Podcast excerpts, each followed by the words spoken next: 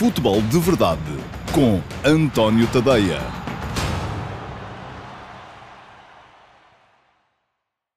Olá, muito bom dia a todos uh, e sejam bem-vindos ao QA, pergunta e resposta de, de sábado, dia 10 de abril de 2021. Um QA que abarca duas semanas de futebol de verdade, porque na semana passada, como foi uh, feriado de Páscoa, uh, na sexta-feira, uh, acabei por não gravar a edição dessa, relativa a essa semana do QA, mas as perguntas foram guardadas na mesma, ficaram por aqui à espera de melhor oportunidade e ela vai surgir hoje. Aliás, tenho hoje selecionadas várias perguntas que sobraram ainda da semana anterior. Portanto, é uma edição especial do QA com mais. Um, com uma, uma, margem temporal maior, mas uh, igualmente para responder às vossas perguntas. Isto continua a funcionar da mesma forma. O Futebol de Verdade vai para o ar todos os dias, de segunda a sexta, ao meio-dia e meia, nas minhas uh, redes sociais. Uh, quem estiver a ver em direto ou quem vir depois, mais tarde, pode deixar nas caixas de comentários perguntas. Um, quem o fizer em direto submete-se à possibilidade de uh, ver as perguntas respondidas durante o direto, porque a emissão é interativa. Quem o fizer também no diferido pode uh, ainda assim ver as perguntas selecionadas para o Q&A do sábado seguinte. Vamos então a isso. Começar com as perguntas desta uh, semana e a primeira pergunta vai para o Bruno Pinho. Olá Bruno, bom dia, obrigado pela sua pergunta. E o Bruno pergunta-me se eu tivesse que escolher três jogadores do Sub-21 que mais depressa irão chegar à seleção principal, quais seriam? Eu creio que uh, o Bruno estará a referir-se aos jogadores que estiveram no Campeonato da Europa de Sub-21, porque há já vários jogadores desta equipa de Sub-21 que estão na seleção principal. E estiveram há três, por exemplo, nesta hum, última convocatória de Fernando Santos também. Lá estiveram já o Nuno Mendes, eh, que é sub-21, o João Félix, que é sub-21, e o Pedro Neto, que também é sub-21. Mas pronto, vamos deixar esses três de parte, um, porque, uh, na verdade, já atingiram o patamar de seleção A. Podemos até, eventualmente, deixar de parte também o Francisco Trincão, que já andou na seleção A e, durante esta fase de qualificação, voltou a baixar um, para os uh, sub-21, esteve a fazer a, a, fase de grupos do Campeonato da Europa da categoria, e olhemos então para uh, quem vem a seguir, ou seja, para os jogadores que estiveram, de facto, nesta fase de, uh, de qualificação, ou outros que, que não estiveram por, por, por caso de lesão, mas também poderão eventualmente vir a ser chamados, e quais é que eu acho que poderão chegar primeiro ou mais rapidamente à seleção principal. Ora bem, ah, não é uma pergunta fácil, mas uh, uh, olhando para a equipa e tendo em conta também, é que aqui eu não tenho que olhar apenas para a categoria ou para a qualidade dos jogadores que estão no sub-21, tenho que olhar também para as vagas que poderão ou não abrir-se uh, na equipa principal, porque obviamente para eles chegarem à seleção A, terá alguém que sair da seleção A. E por isso mesmo eu diria que há vários candidatos. Uh, se pegarmos, por exemplo, no caso do Diogo Leite, o Diogo Leite poderia ser um candidato se jogasse com regularidade no Porto, porque é evidente que o Fernando Santos, mais mais semana, menos semana, mais mês, menos mês, vai ter que começar a chamar alguns eh, defesas centrais uh, novos para a seleção principal. Mas a questão é que o Diogo Leite não está a jogar com regularidade no Porto. Uh, o mesmo eu diria do Vitinha, que é um jogador que mexe as medidas, mas que não joga com regularidade no Wolverhampton. Porque se o fizesse, ou se tivesse ficado no Porto e fosse utilizado com mais regularidade, poderia estar uh, a chegar rapidamente à seleção principal.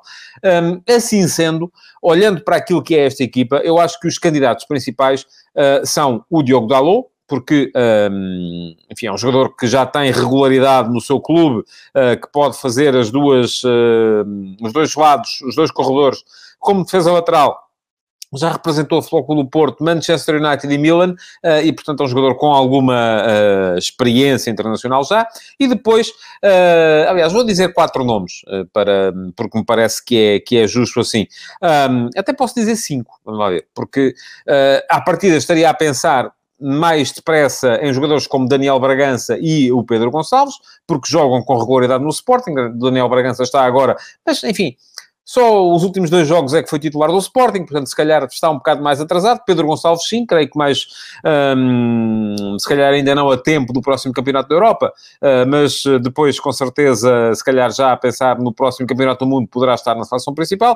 Portanto, Diogo Dalot, Pedro Gonçalves, Fábio Vieira, só lhe falta ter também mais alguma uh, continuidade na equipa do Futebol do Porto, porque se o conseguir, também pode perfeitamente ser uma solução para a seleção principal. Uh, depois, há outros jogadores também, enfim, Florentino, se voltasse a ter continuidade, seja no Benfica, seja no Mónaco, onde quer que seja que o Benfica acabe por, por colocá-lo a jogar, um, é um jogador que eu gosto e que poderia também perfeitamente ser uh, opção para, para a seleção principal. O Jetson já lá esteve, mas francamente é um jogador que eu categorizo um bocadinho abaixo dos outros, um, por uma questão de estilo, por uma questão daquilo que ele tem para dar embora seja um jogador diferenciado sob o ponto de vista uh, físico, e o próprio Rafael Leão, uh, se continuar a ter uh, minutos e golos pela equipa do Milan, um, poderá eventualmente chegar à equipa principal numa, num, no breve prazo. Portanto, já identifiquei aqui uma série de nomes. Se tiver que escolher três, porque foi isto que o Bruno Pinho me pediu, então eu digo Diogo Dalot, Pedro Gonçalves e Fábio Vieira parecem-me ser as três apostas mais seguras entre aqueles que ainda não chegaram à equipa principal de Portugal. Segunda pergunta de hoje para o Paulo Moreno. Olá, Paulo, muito bom dia, obrigado pela sua pergunta também. Pergunta-me, Paulo, somos um dos favoritos a vencer o Europeu de Sub-21, concorda? Concordo. Concordo que Portugal foi, uh, eu acho que foi a melhor equipa desta, desta primeira fase do, do, do Campeonato da Europa de Sub-21. Uh, chegou a atingir momentos de brilhantismo. Uh, agora, é preciso perceber que ainda há oito seleções em prova e que todas elas terão, com certeza, a mesma vontade de lá chegar e a mesma possibilidade de lá chegar. Portugal não conseguiu ganhar o seu grupo de, de qualificação. Um, ficou atrás da Holanda, por uma questão de diferença de golos. Um, vai ter agora pela frente nos quartos de final uma equipa de Itália que é forte, é diferenciada da equipa portuguesa, mas é forte. Um, ainda há a Espanha, há a França, que também parece ser uma séria candidata, uh, além do, da, da, Holanda também, e, portanto, a própria Alemanha. Parece-me que um, nada está a ganho, bem pelo contrário, e que vai ser preciso ainda uh, pedalar muito para chegar a uma final e para eventualmente a, ganhar no Campeonato Europa de Sub-21, que vai decorrer uh, no final dos campeonatos nacionais. Mais uma pergunta para hum, hoje, vai para o Josias Martino. Olá, Josias, bom dia, obrigado pela sua pergunta também. Pergunta-me, Josias, acredita que a geração sub-21 pode vir a ser melhor do que a de agora? O que pode ser relevante para que isso aconteça? E não ter um Ronaldo na equipa, que relevância terá? Bom, são muitas perguntas numa só. Hum, Quanto à pergunta se esta geração de sub-21 atual pode vir a ser melhor do que a de agora, eu de agora creio que o Josias estará a falar sobretudo daquela que esteve no Campeonato do Mundo sub-20 na Colômbia e que depois esteve na final do Campeonato da Europa de sub-21 um, em 2015. Portanto, creio que é dessa uh, geração que o Josias está a falar. Um, eu acho que esta será tão boa como essa. Uh, e isto é bom.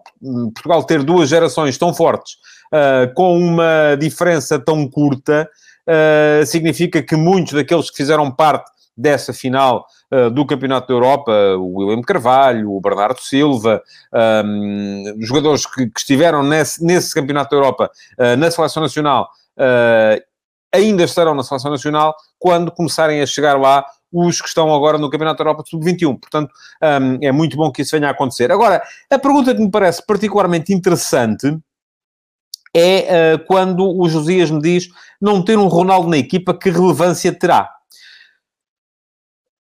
Eu acho que o Ronaldo, sendo um jogador, uh, um match winner por excelência, e eu já várias vezes disse que considero que foi o melhor jogador da história do futebol português, um, mas é um jogador que tem uma grande tendência e propensão para resolver sozinho, e quando isso acontece, é natural que a equipa, do ponto de vista coletivo, acabe por funcionar pior. Não vou dizer ser prejudicada, atenção, não é isso, uh, porque acho que se um jogador fizer 5 golos uh, num jogo e os outros, enfim, estou a falar por ridículo, como é evidente, mas se um jogador fizer 5 golos num jogo e os outros acabarem por não funcionar tão bem, mas a equipa ganhar por 5 uh, isto, em termos coletivos, funciona. Uh, ou melhor, resulta em termos de resultado. Pode não funcionar em termos de, de coletivização do futebol, vamos lá. Uh, ora, não havendo um Ronaldo, e quando o, o Josias pergunta não ter um Ronaldo, eu creio que ele quererá dizer não ter um jogador que resolva sozinho, poderá naturalmente fazer com que esta equipa passe a ter fundamentos coletivos mais fortes, que seja menos dependente de um só jogador. Eh, mas eu creio que a própria, seleção, a própria geração que está neste momento na seleção A eh, já os tem. Eh, abdica muitas vezes deles em função da, da, da, possibilidade que tem, que é de ter um jogador que resolve sozinho. E muitas vezes isso também tem, tem que ser tido na linha de conta, e não é pior. Atenção, não, Portugal não é prejudicado por ter Ronaldo. Nunca me ouvirão, com certeza, dizer uma coisa dessas. Mais uma pergunta para hoje, tem a ver com o Ronaldo também, e vem do João David Nogueira. Olá, João, bom dia, obrigado pela sua pergunta também. Pergunta-me o João, como é que se lida com a situação psicológica de uma aparente ansiedade de Ronaldo? O que pode um treinador fazer para isso? Bom, João, hum, não sei até que ponto... Uh, enfim, eu acho que o Ronaldo é, é um atleta ansioso por uh, excelência é uh, um fenómeno de uh, permanente superação e isso leva a que ele esteja sempre ansioso para conseguir melhorar, para ser melhor do que foi ontem, hoje, ser melhor hoje do que foi ontem, ser melhor amanhã do que será hoje. Isto vai estar presente em permanência na vida e na carreira do Cristiano Ronaldo. Um, não tenho a certeza que isso seja mau. É verdade que às vezes pode acabar por se refletir na forma uh, dele encarar a competição, mas muitas vezes isso leva exatamente a essa uh, autossuperação que acaba por beneficiar toda a gente. Portanto, eu não sei até que ponto é que o treinador tem que lidar, uh, conforme o João lhe chama, com a situação psicológica de aparente ansiedade de, de Ronaldo. Quando muito aquilo que ele pode fazer é uh, acabar por uh, ser um bocadinho conivente Uh, com esta necessidade que Ronaldo tem de permanente superação. E aqui estamos a falar, nomeadamente, na necessidade que Ronaldo tem neste momento de superar o tal recorde do Alidae, de ser o melhor marcador da história do futebol em termos de seleções nacionais.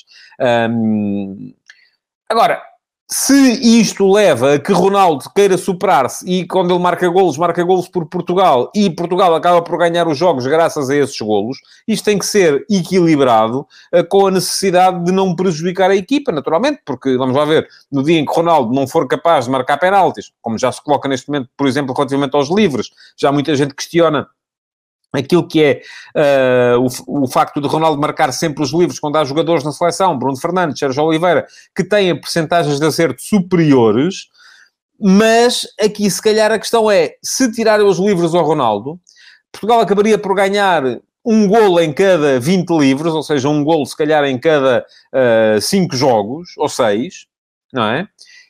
Mas perderia com isso a tal uh, uh, vontade de superação de Ronaldo que não se sentiria tão uh, bem dentro do seu próprio papel e se calhar perdia mais do que aquilo que ganhava. Portanto, é aqui, é por isso que eu acho que a pergunta é interessante. Não sei se me fiz entender, mas a, a, a questão é acabar por ceder em algumas coisas, e a questão dos livros é uma evidência, para ter outras.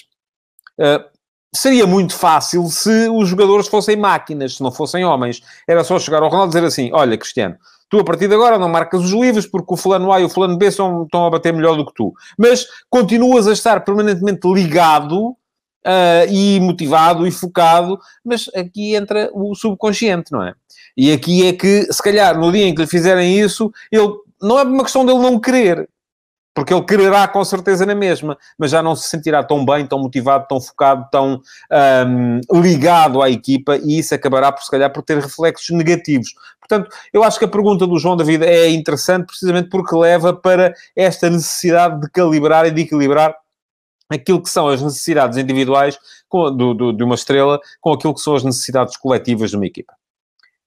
Mais uma pergunta para hoje e tem muito a ver com isto. Olha, uh, uh, vem do Gabriel Viana. Uh, obrigado, Gabriel, pela sua pergunta e bom dia. Pergunta-me: deve uma equipa ficar dependente de um jogador, por mais extraordinário que ele seja? Não devia ser uma equipa em primeiro lugar? Bom, já respondi a parte da questão que o Gabriel coloca, mas eu por acaso sou daqueles que acha que quando um treinador escolhe um modelo de jogo para uma equipa, uma forma de jogar, um conceito, uh, um sistema, um 11, deve, em primeiro lugar, pensar. Eu, eu vejo a questão muito do individual para o coletivo.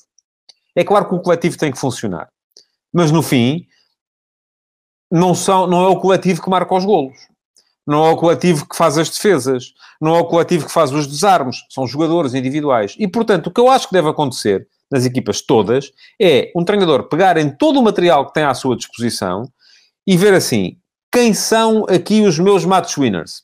Pode ser um guarda-redes, pode ser um defesa central, pode ser um lateral, pode ser um médio-centro, pode ser um, um extremo driblador, pode ser um goleador. Enfim, é pegar no manancial todo que tem e ver quem são os meus match winners. E depois construir a equipa em função daquilo que permite a esses match winners um, terem mais condições para fazer aquilo que eles sabem fazer, que é winning matches, ganhar jogos. Portanto, uh, um, eu acho que é muito isso que uh, marca a história da seleção nacional desde que lá chegou o Cristiano Ronaldo. Portugal jogava muitas vezes em 4-3-3 com Ronaldo a sair da esquerda para o meio porque era o que dava mais jeito a Ronaldo. E Portugal ganhou com isso. Depois passou a jogar em 4-4-2 Uh, com Ronaldo como segundo avançado, porque também era o que dava mais jeito a Ronaldo, e, e, embora Ronaldo prefira aparecer da esquerda para o meio, com liberdade total, isso acabou por se perceber que em momentos de transição defensiva deixava a seleção exposta no corredor esquerdo e, portanto, era preciso tapar melhor esse corredor esquerdo. Agora Portugal passou ora ao 4-4-2 com Ronaldo como segundo avançado, ora ao 4-3-3 com Ronaldo na mesma saída esquerda, mas um dos médios preocupado em fechar a esquerda quando Ronaldo não está lá, uh, e, e, portanto, é preciso muito construir a equipa em função daquilo. E porquê é que é preciso construir a equipa em função disto? Porque depois acaba por ser muitas vezes o Ronaldo quem chega lá e resolve e, portanto, convém ter o Ronaldo em condições de resolver. Não me serve a nada, uh, a, a, mim, criar aqui uma ideia de comunismo futebolístico em que todos têm que correr o mesmo, todos têm que tapar o mesmo, todos têm que defender o mesmo. Quando, se pedirmos a um jogador que é muito forte no último terço, que venha defender no, no, no, no terço mais sensível, depois não está no sítio onde é muito forte. Portanto, essa ideia de comunismo futebolístico para mim não funciona. É uma questão de uh, adaptarmos sempre as equipas àquilo que são as necessidades dos seus melhores jogadores, porque são eles que podem ganhar os jogos. Mais uma pergunta para hoje um, e passamos para a Liga Portuguesa e para uma pergunta que é a sexta, que vem do Jorge Montinho. Uh, olá Jorge, bom dia, obrigado pela pergunta também. Ele pergunta-me o seguinte, acha que o Sporting, apesar de ir jogando a posteriori do Porto, acusará a pressão suficiente para perder 10 pontos de vantagem? E neste momento já são só 8. Quando a pergunta foi feita, eram 10. Agora já são só 8. Mesmo ignorando o facto de o Porto ter mais dois jogos pelo meio para a Champions e alguma gestão de plantel associada. Bom, Jorge, eu vou dizer aquilo que acho e pode uh, o, o, futuro vir uh, uh, contradizer-me. Eu tenho muitas dúvidas que o Porto ganhe os jogos todos no campeonato daqui até ao final. São ainda nove jogos, Uh, mas mesmo que o Porto ganhe os, os, seus novos jogos e faça 27 pontos, o Sporting sabe que para ser campeão precisa de, dos seus novos jogos, pode perder dois, pode perder um e empatar dois, ou pode uh, uh, empatar três.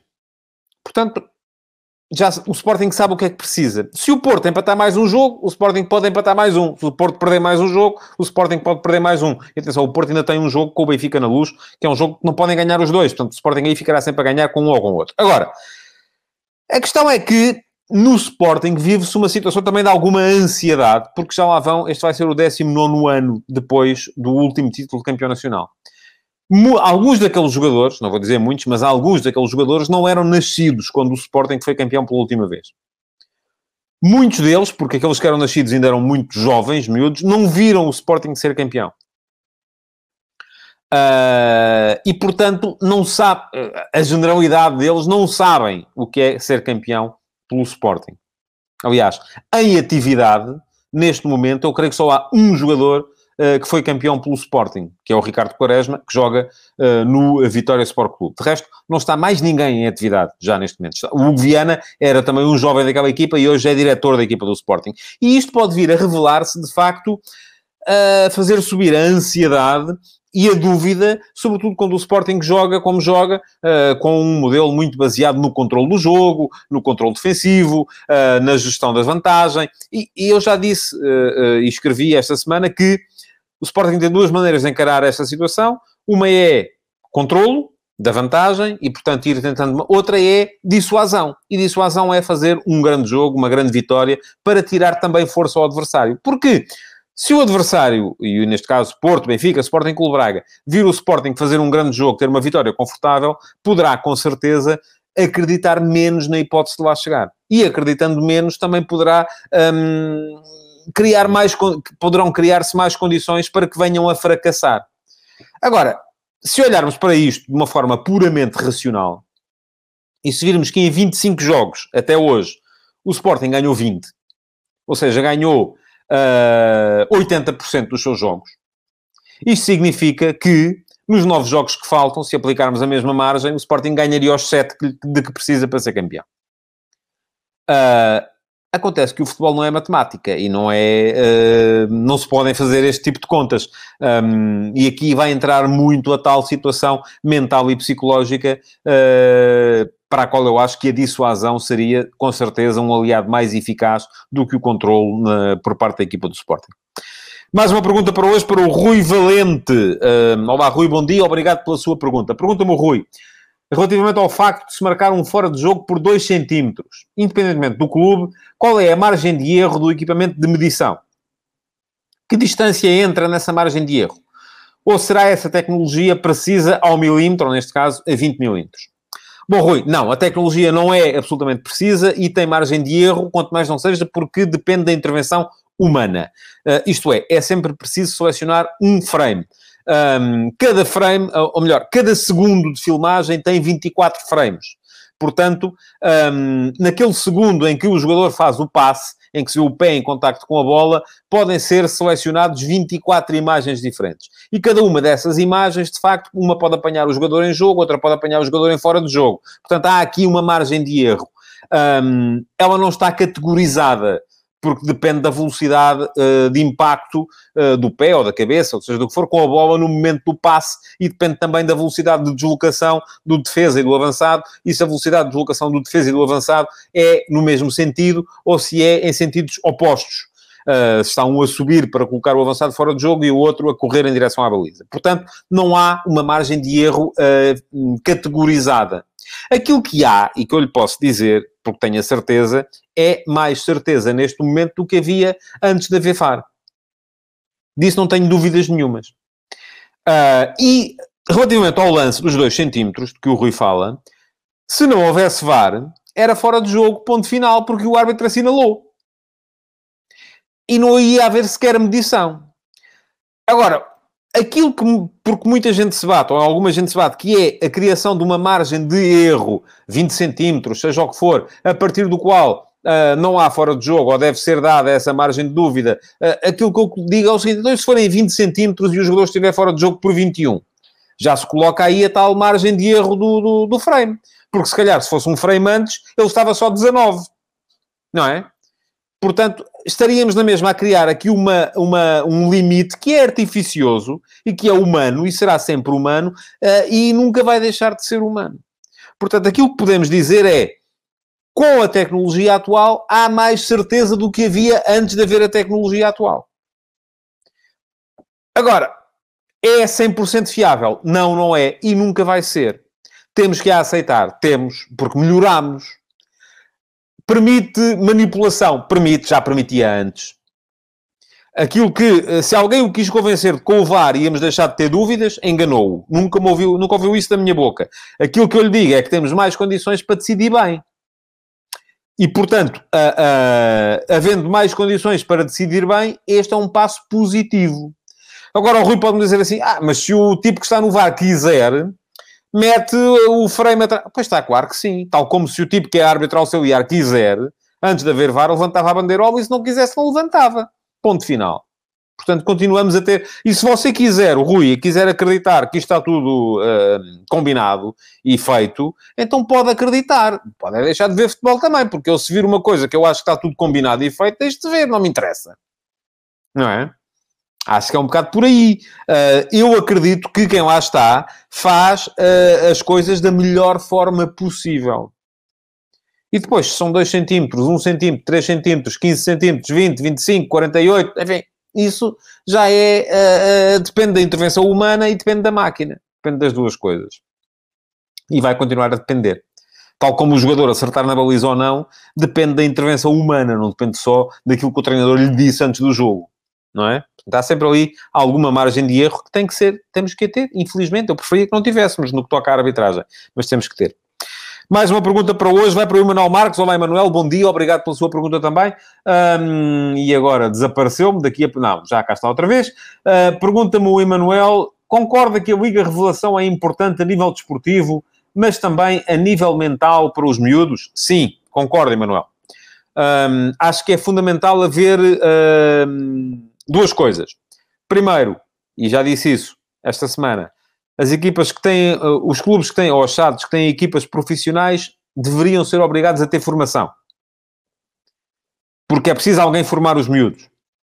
Segundo, um, sendo obrigados a ter formação, deveriam ser obrigados a ter um escalão de transição entre a formação e o profissionalismo total e o alto rendimento. Que pode ser a equipa B, pode ser a equipa de sub-23, pode ser aquilo que quiserem. Porquê? Porque é muito dura, não sei que sejam génios, para os miúdos saírem do sub-19 e de repente aparecerem num plantel cheio de raposas velhas, onde uh, se calhar não têm o mesmo tempo de jogo que deviam ter, isso pode levá-los a não progredir do ponto de vista futebolístico, a não progredir do ponto de vista uh, mental, a não progredir e a desistir. Portanto, sou favorável, uh, acho que sim, acho que um, é importante a nível desportivo, para eles poderem evoluir competindo, porque é competir que se evolui, mas também é importante a nível mental para eles não desistirem. Aliás, vem muito nesse sentido também a pergunta seguinte, que é do Sérgio Fernandes. Olá, Sérgio, bom dia, obrigado pela sua pergunta também. E pergunta-me o Sérgio, essa obrigação, porque eu defendi esta obrigação das equipas, uh, ou, ou, melhor, dos clubes e SADs profissionais, um, das ligas profissionais, terem equipas ou de sub-23 ou equipa B, e pergunta-me o Sérgio, essa obrigação, mesmo com duas alternativas, não iria aumentar bastante os custos das equipas profissionais, sobretudo as da segunda liga, e ainda mais as que sobem do Campeonato de Portugal? Depende, Sérgio. Depende da forma como quisermos ver a questão da gestão dos plantéis. Se acharmos que é mais barato andar a contratar brasileiros ao caminhão, e enfim, quando digo brasileiros, podem ser brasileiros, podem ser, enfim, jogadores não formados localmente, e não tenho nada contra os jogadores brasileiros, esta uh, afirmação soou um bocadinho a, a, a Uh, uh, não, vou dizer não é racismo, mas uh, algum, algum nacionalismo excessivo.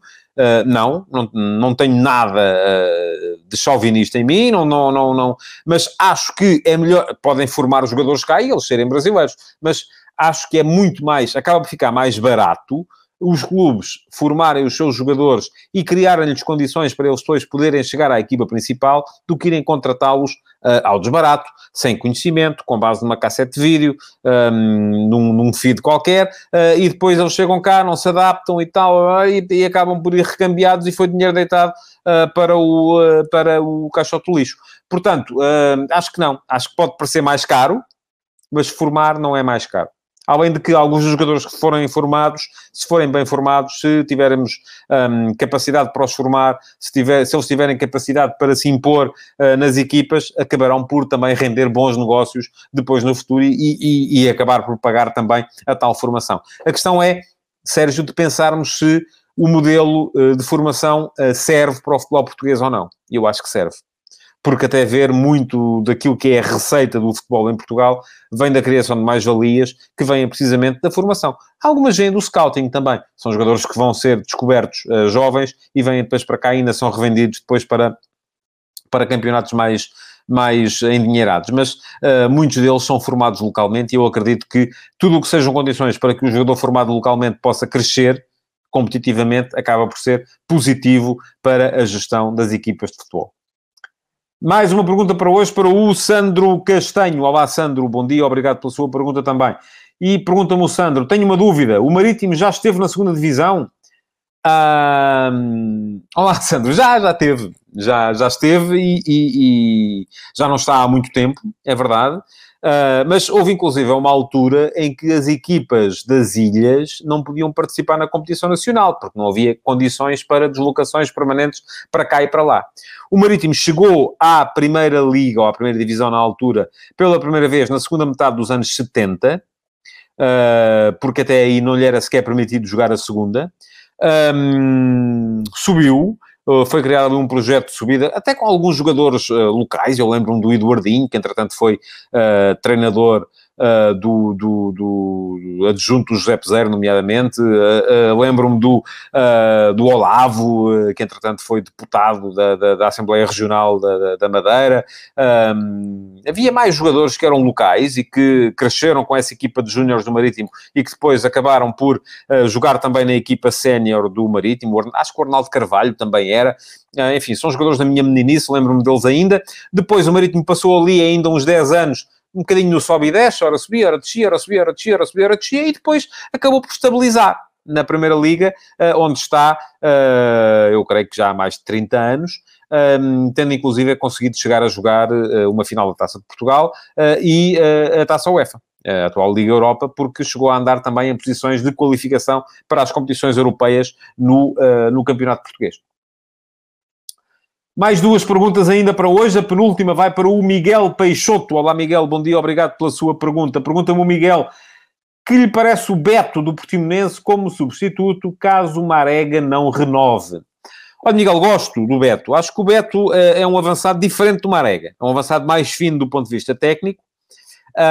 Um, igualmente forte no ataque à profundidade, porque é um jogador de passada larga, alto, Uh, Faltar-lhe alguma robustez que o Marega tem, mas parece-me que uh, é um jogador que pode funcionar.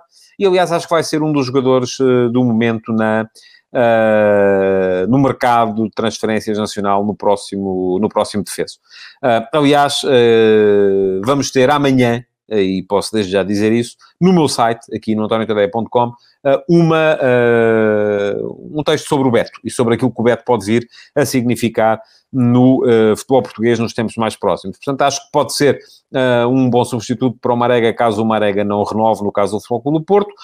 No Benfica vejo mais dificuldades de o encaixar, porque o Benfica já tem muita gente. Tem o Darwin, tem o Seferovic, tem o Vinícius, que em princípio poderá voltar, portanto já é mais complicado para aquela posição de primeiro ponta de lança. mas também pode ser um jogador que pode vir eventualmente a servir para o Sporting, porque o Sporting, se não regressar o Sporar, continuará a precisar uh, de um jogador que lute com o Paulinho pela posição de ponta de lança e até inclusive para o Braga, que é uma equipa que muitas vezes funciona bem neste tipo de mercado, mercado nacional, vai buscar os jogadores que estão ali e depois acaba por vendê-los até como fez com o Paulinho, por exemplo, com lucro assinalável para os clubes mais endinheirados até do mercado português. Última pergunta para hoje, para o Rafa Serve. Uh, olá, Rafa, bom dia, obrigado pela sua pergunta também. Pergunta-me o Rafa: vais comentar a situação miserável do meu Vitória Sport Clube? Eu não lhe chamaria situação miserável, mas já vi o Vitória muito pior. Já vi o Vitória na segunda Liga, vi o Vitória a lutar para não descer. Um, creio que o Vitória teria condições para estar melhor do que está, é verdade. Todo o projeto e, o, e a equipa enquanto por lá esteve o Ivo Vieira, uh, foi um bocado isso, era um projeto para cimentar a posição europeia do Vitória e isso acabou por não ser conseguido, embora, atenção, o sexto lugar nesta liga possa perfeitamente ainda dar qualificação para, e em princípio vai dar, uh, para as competições europeias. Uh, e portanto o Vitória está perfeitamente ainda em linha com essa, com essa possibilidade. Agora, é verdade que me parece que anda ali muita, muita desorientação. Uh, lamento uh, o que se passou com o, com o uh, Carlos Freitas, o diretor-geral, ah, que não irá renovar contrato por questões de, de, de saúde, mas parece-me que toda aquela confusão no início, a construção do plantel, uh, a chegada do Tiago para, para treinador. O Tiago depois saiu ao fim de meia dúzia de, de, de semanas porque não se revia no plantel que, o, que a SAD lhe tinha arranjado.